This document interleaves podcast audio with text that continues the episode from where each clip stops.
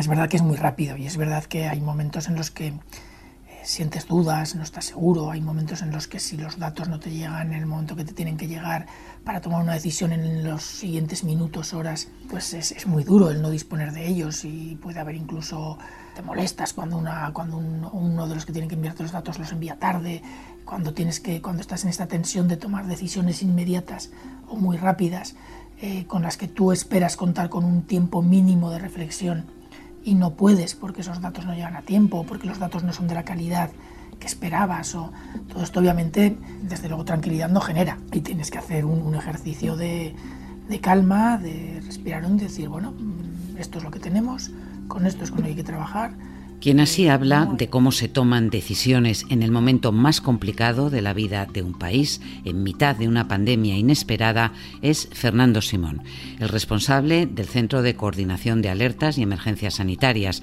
el epidemiólogo que cada día ha desgranado en televisión las cifras terribles del impacto del coronavirus en España. Ha hablado con El País Semanal en su primera entrevista en todo este tiempo. En ella reflexiona sobre la gestión de la crisis, la fiabilidad de los datos, y el futuro que nos espera.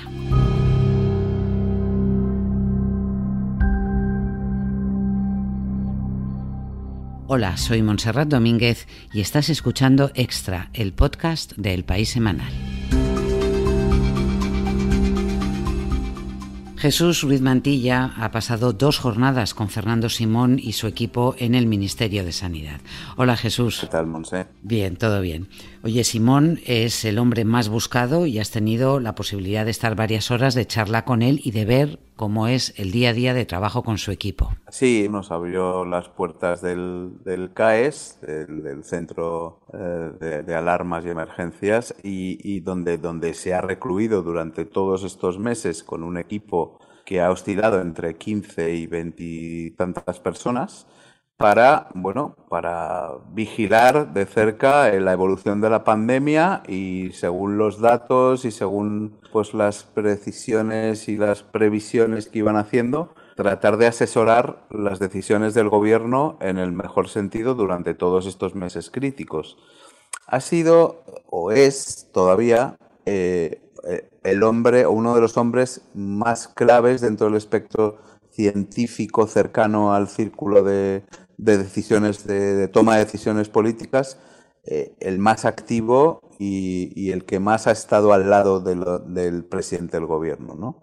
Entonces, eh, que nos contara a posteriori o después de que ya se cerró el estado de alarma, toda esa experiencia, pues ha sido, la verdad, un privilegio que hemos tenido en el país semanal porque no ha dado ninguna entrevista. Es un tipo al que le hemos visto sistemáticamente todos los días contándonos la evolución de la pandemia, pero que no sabemos quién es realmente, no sabemos, es un misterio, ¿no? Y, bueno, queríamos indagar en ese misterio de Fernando Simón, ese hombre que, que, vemos todos los días, pero sin saber efectivamente quién es, y del que mucha gente se fía, pero que otra gente eh, ha, conseguido una, un ejército también de detractores por su cuenta. ¿no?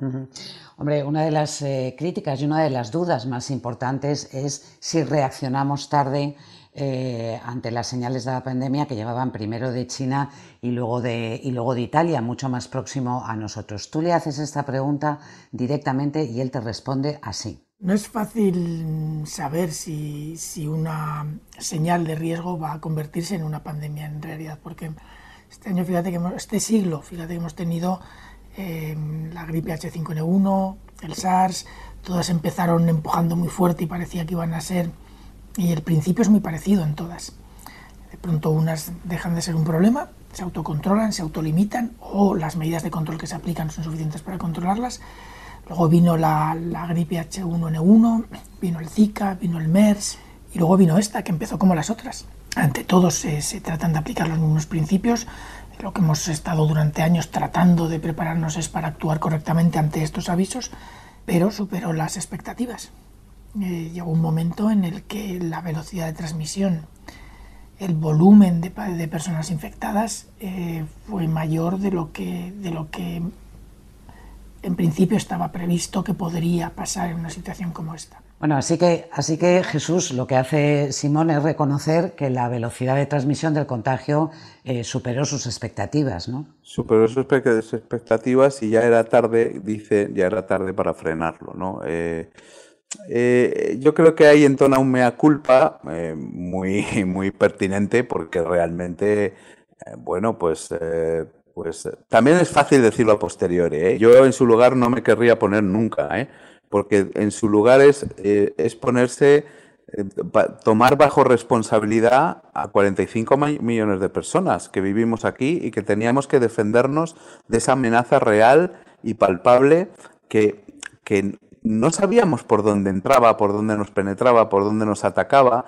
No, no sabíamos no solo por dónde venía, sino no tampoco sabíamos qué efectos tenía sobre nuestra salud realmente, ¿no? Sabíamos que era una cosa virulenta, violenta y tal, pero el virus lo hemos ido conociendo, como él dice, al patógeno y al virus lo han ido descifrando, ¿no? A medida que actuaba sobre nosotros. Entonces, ¿quién se quiere poner en ese lugar de la incertidumbre total, del no saber, del prueba-error sistemático? Pues yo creo que pues gente, la gente que se pone en ese lugar eh, tiene que ser muy, muy valiente, tener mucha frialdad, tener mucha calma. Él nos pone, lo he puesto en el titular de, de la portada, no podía perder la calma, ¿no? O sea, esa cosa de la cabeza fría y, el, y, y no, desa, no alejarse de la objetividad de los datos que le llegaban, que pueden ser todos discutibles, pero, pero bueno, los datos, la calidad de los datos que él quería conseguir a toda costa para, para diagnosticar bien las decisiones que tenían que tomar después. Ha sido, eh, es que yo supongo que él va a tener un verano en el que de repente un día se va, se va, se va a hundir, ¿no? O sea, porque toda esa tensión eh, aunque le ves, bueno, con, con cierto entusiasmo, con, con una actitud de, de, combate, yo creo que eso no hay cuerpo humano que lo resista y, y que por algún lado tiene que salir un poco el, el desfallecimiento, ¿no? Tú le preguntas sobre eso a propósito de la, de la serenidad en momentos eh, eh, tumultuosos y él te habla de que eso exactamente es como un mantra para él. Yo creo que es un mantra que cuando gestionas o estás involucrado en la gestión de crisis de una u otra manera, el, la gestión de crisis requiere tomar medidas a veces muy drásticas, muy duras, eh, y no se pueden tomar si no tienes la cabeza fría, porque te equivocarás aún más de lo que te puedas equivocar estando calmado, tranquilo, valorando bien la información, valorando bien el impacto y la y el, eh, lo que va a suponer la aplicación de cualquier medida de control, todas tienen impactos positivos, muchos mucho, eh, mucho impacto positivo, pero todas tienen impactos negativos. Y hay que ser capaces de valorar con calma, pero a la velocidad adecuada, eh, la implementación de las medidas y sobre todo eh, lo más complicado es identificar cuándo hay que implementarla. Y eso requiere eh, estar muy calmado, muy sosegado, valorar la información, toda la información, la directa, la indirecta, la oficial, la no oficial, la sólida, la no sólida. Yo creo que lo que hay que transmitir no es ansiedad, lo que hay que transmitir es el nivel de certeza que se tiene, el nivel de incertidumbre que se tiene, la calidad de la información sobre la que basas tus decisiones y eh, los márgenes de error que puedes tener al tomar estas decisiones.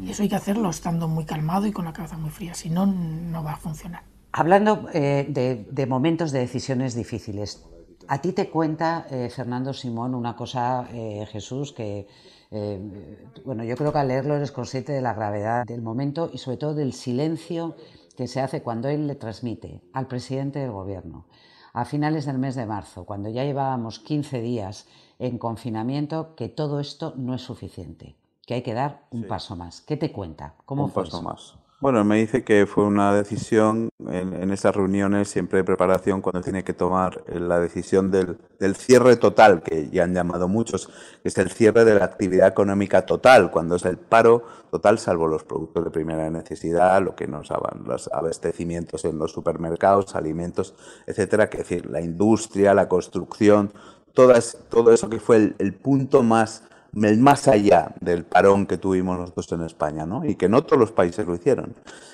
Bueno, pues dice que, con todo lo, con, ya todo con un mapa en la cabeza terrorífico que existía en aquellos días, él de, de alguna manera, no es que empuje, pero, pero pone los datos sobre la mesa y de, en cierta manera inclina a que los políticos toman la decisión de dar ese paso de cierre total, con lo que implica de, supongo, de desgaste político al tomar esa decisión, que fue ya en su día muy contestada, y acordaros, no solo por, por, la, oposición, por, por pesos pesados como Urcuyu, ¿no? En el País Vasco, que decía que, bueno, que les temblaban a todos las, las piernas en eso, ¿no? Y, dice que cuando él dio su diagnóstico se produjo un silencio tremebundo que, implicaba una gravedad de la, de la, situación, vamos, casi visual y, y acústica, ¿no?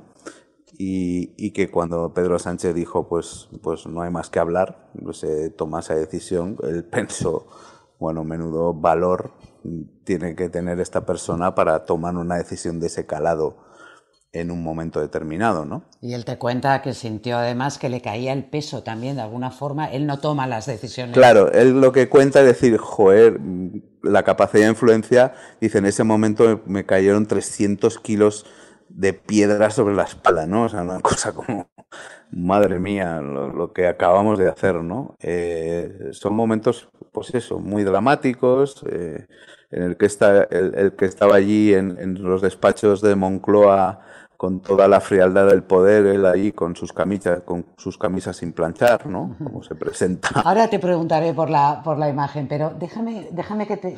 Quiero saber la gran pregunta que le queremos hacer todos a, a Fernando Simón y que tú has tenido la ocasión de, eh, de plantearles.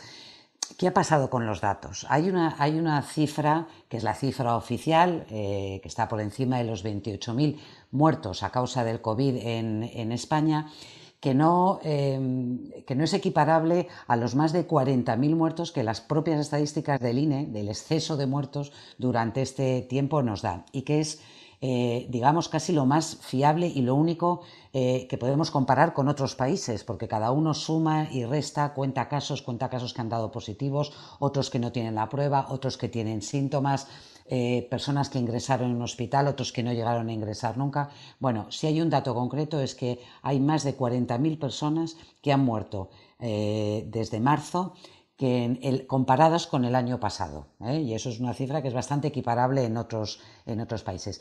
¿Qué te dice él de esa discrepancia entre, entre las cifras? Bueno, él con los datos tiene una, una, relación, una relación tormentosa. Y claro, se puede entender en el contexto. Fija, en la, política se han, se han disparado los datos como, como munición, digo, los datos de los muertos directamente como una munición muy poco edificante. Pero él es con lo, que, con lo que trabaja todos los días. Entonces él está en la depuración y en la búsqueda del dato fiable y el dato fiable le viene por parte de las comunidades autónomas. Y él arenga, o él, él, eh, él no es que arengue, sino que, que fuerza siempre a, los responsables que le dan esos datos de base de las, de las comunidades autónomas a que esos datos sean de, una calidad extrema, ¿no? que no sean cualquier dato. Porque dice que los datos, las cifras en sí son, son bueno, no, no sirven para nada, ¿no? O sea que necesitas saber de dónde salen. Y bueno, todo eso obviamente se le ha discutido mucho, se le ha eh, bueno, las estadísticas y los datos se les han, se les han puesto siempre eh, bueno, en, discusión y él tiene ahí un pique muy, muy tremendo, ¿no? Aunque le hagas una pregunta tonta sobre los datos o le hagas la pregunta pertinente, él siempre va a perder un poquito el control que siempre tiene, ¿sabes? Es un tema que le escama, que le, que le, que le, que le revela que no, no, está cómodo con él, no está cómodo con él. Y yo creo que es porque también él ve que, se, que todavía se avecina más tormenta con eso, ¿no? Cuando la situación se enfríe, cuando pase, o cuando venga otro rebrote, si es que viene, Dios no lo quiera, pues sabe que ahí va a tener ahí siempre una, una lucha, una lucha muy, muy dura de ganar. ¿no? Él se esfuerza en, ver, en, que, en que los políticos vean los datos desde el punto de vista que él los ve, que es científico, pero los políticos no acaban de ver eso, se los arrojan sin misericordia sobre el contrario. Y él, y él lo que busca precisamente es la frialdad del dato desde el punto de vista científico, pero no acaba de cuajar y de y de conseguir eso, yo creo que eso le, revienta. otras cosas porque dice que para ellos, ellos no trabajan tanto con los individuos, es decir, el número uno, más abajo, sino con las poblaciones, es decir, para entender cómo la epidemia afecta, lo cual no, no deja de ser eh, eh, controvertido. Oye, hablábamos de, comunicación, claro. Eh, él ha estado pasando días, noches, fines de semana en el, en el ministerio, te decía que no ha tenido vida a lo largo de todas estas jornadas, que ahora ya sí que ha podido descansar un, poco más, pero claro, es que ha aparecido en televisión todos los días desgranando los datos de, los enfermos, de los eh, contagios, a veces recomendando cosas que luego ha tenido que cambiar de opinión, como cuando dijo que las mascarillas no eran necesarias y luego sí que hubo que, eh, que recomendarlas. Luego es verdad que su imagen eh, ha dado para mucho, para quienes le odian y le consideran eh, eh, un científico poco fiable, en el que se escuda o detrás del cual se escuda el, presidente Sánchez, pero luego también, como tú decías, que además lo pudiste comprobar porque estuviste con él en las afueras del Ministerio de Sanidad, la gente se acerca y ¿qué, le dicen? Bueno, pues yo lo que pude comprobar es el cariño que le tiene la gente. O sea, yo que, que soy consciente y que le pregunté, que a él le da igual un poquito, la cantidad de detractores, esa palabra espantosa que hay, que son haters, que yo no uso, perdón porque lo he pronunciado, pero no uso, que son detractores en las redes sociales. Em, que, es, que es una cosa enfermiza y, miserable, ¿no? Eh, pero para todo el mundo, no en su caso, con insultos, con, con, desprecios, con tal. Bueno, eso Fernando Simón lo tiene, evidentemente, en, en, las redes, pero tiene también, pero yo lo que comprobé en la calle no, no, no fue a nadie que le insultara, al contrario, estuvimos tres horas en una terraza hablando eh, en torno a unas cervezas y un pincho de tortillas, se sentó y, todo, todo el mundo que pasaba o se acercaba a él era para darle las gracias. Y él, él se siente un poquito abrumado, o sea, realmente no puede salir a la, a la calle, aunque llega todos los días a su, a, su trabajo en su moto, eh, con su casco perfectamente de incógnito, pero por ahí, por toda la ciudad, está Fernando Simón para, para, preocupación del ministro de Sanidad, que no le gusta nada que ande en moto por si le pasa algo. Pues, eh, pues en la calle yo lo que vi fue unas muestras de cariño impresionantes. Y claro, yo lo interpreto como es ese tipo que con sus vaqueros, su pelo revuelto y sus camisas sin planchar, como insisto, porque él tiene una teoría de eso, era el tipo que daba, daba el paso en las ruedas de prensa a todos esos militares, guardias civiles y policías con uniforme y medallas que eran los que, le pedían permiso para intervenir, ¿no? Decía, decía adelante, comisario, doctor Simón, sí, sí, adelante y tal, ¿no? Era una cosa era muy gracioso ver ese contrapunto, ¿no? ¿Cómo lleva él las críticas? Porque habéis hablado de eso también. Sí, es que yo le pregunté si hacía meditación. Me dijo, como, me mira así como diciendo, no me vaciles, ¿no? Porque yo creo que él tiene una fuerza interior tremenda porque es que de verdad las críticas le dan exactamente igual si vienen de los medios de comunicación. Otra cosa es que vengan del ámbito científico. Eso, y ahí sí que se ve... Eh, eh, bueno, eh, el pique, el narcisismo y el ego que existe en todos los ámbitos, en el científico y en el académico de una manera tremenda, eso sí que le molesta. O sea.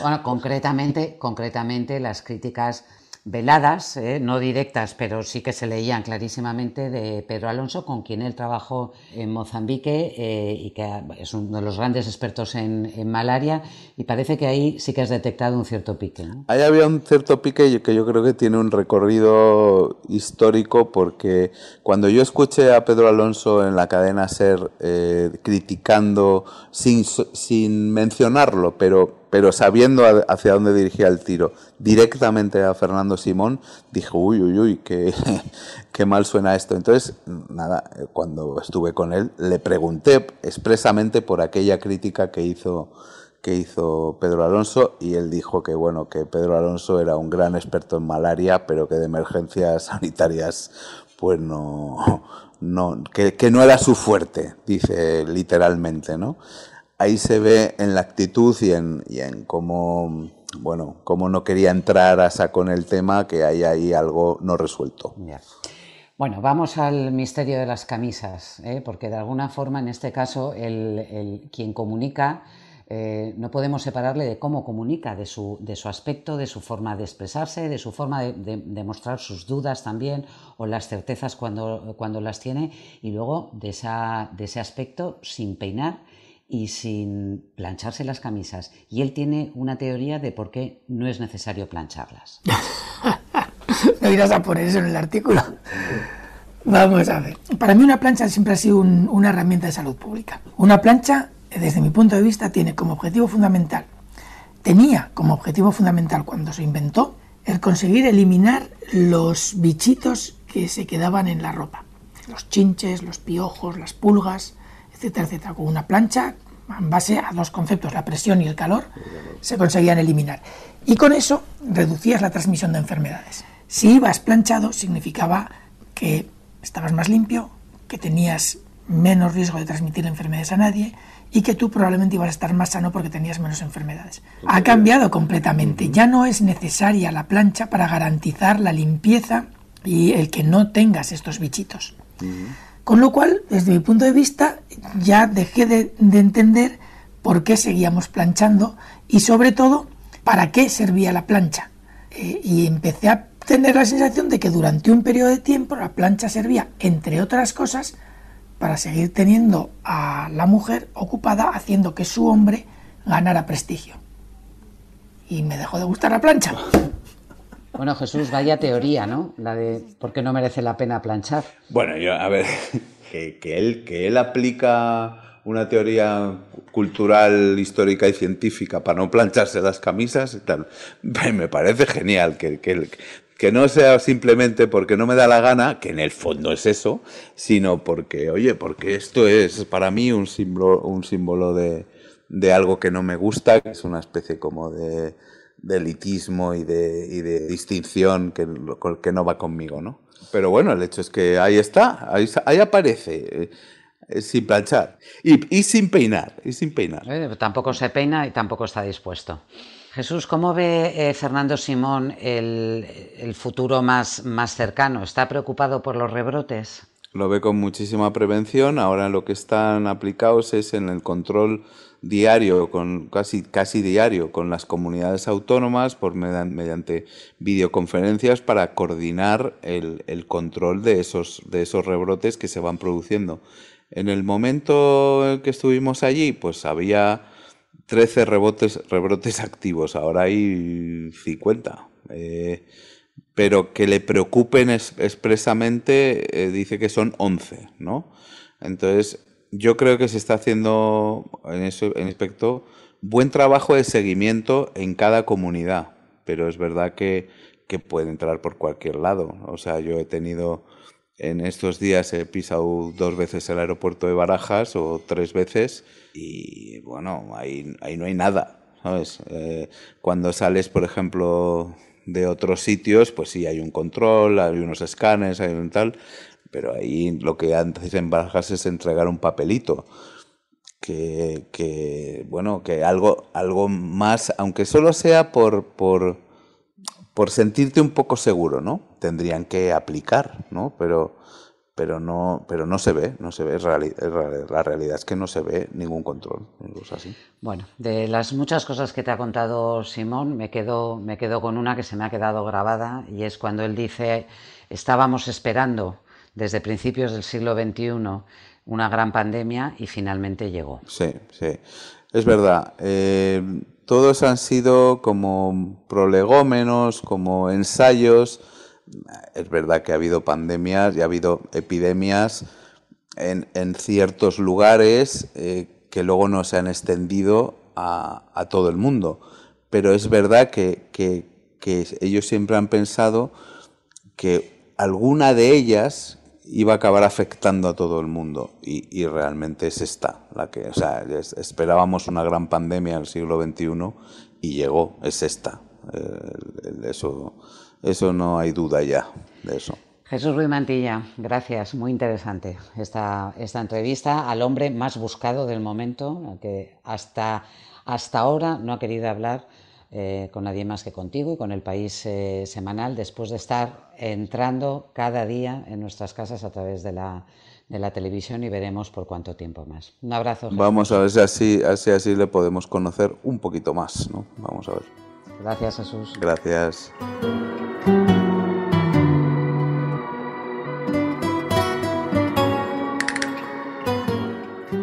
Además de la entrevista a Fernando Simón, en el País Semanal encontrarás este domingo 5 de julio un recorrido por Galicia y Euskadi, que el día 12 van a las urnas en las primeras elecciones autonómicas tras la pandemia. Nos encontrarás en tu kiosco y en la web. Al frente de la producción de este podcast ha estado Verónica Figueroa. Volvemos la próxima semana.